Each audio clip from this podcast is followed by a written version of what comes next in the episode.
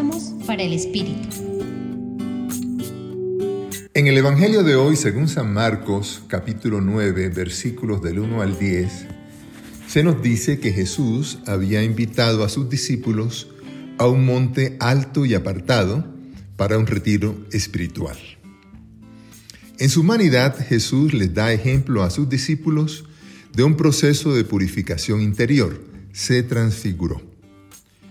Un proceso de transformación que Jesús fue realizando en interacción con las escrituras. Y de eso dieron testimonio sus discípulos, quienes vieron a su maestro hablando con Elías y Moisés, es decir, interactuando con la ley y los profetas una experiencia de intercambio con las escrituras que se fue volviendo contagiosa y consoladora, tanto que Pedro llegó a decirle a Jesús, que a gusto estamos aquí.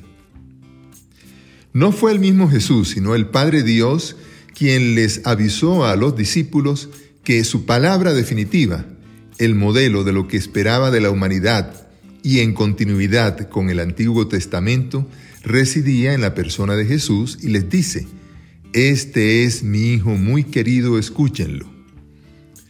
Cuando bajaron del monte, viendo Jesús el incipiente proceso de transformación interior de sus discípulos, les invita a tener paciencia y esperar hasta el tiempo oportuno, cuando, transfigurados, se sintieran llamados a convidar a muchos. Esto ocurrió cuando el Hijo del Hombre resucitó de entre los muertos. Los discípulos estaban en los misterios luminosos, faltaban los dolorosos y los gloriosos.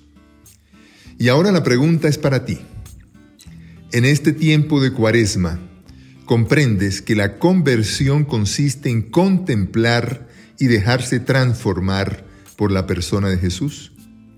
Les acompañó el padre Aurelio Castañeda del Centro Pastoral de la Javeriana.